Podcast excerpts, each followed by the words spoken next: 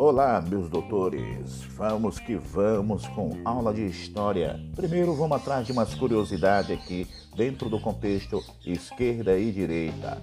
Qual a diferença entre a esquerda e a direita? Liberal e conservador? Quem é liberal e quem é conservador?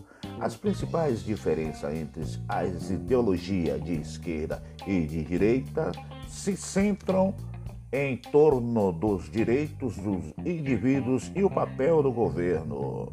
Haja vista, já, já temos o liberal e conservador são utilizados, os termos liberal e conservador são utilizados em definições das pautas apoiadas.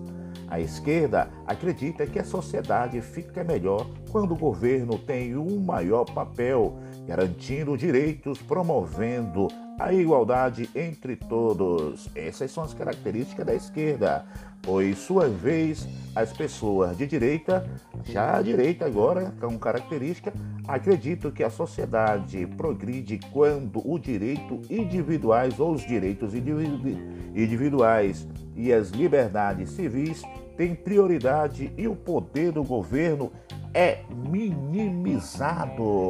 Vamos atrás desses conceitos com o professor Miguel na aula de hoje.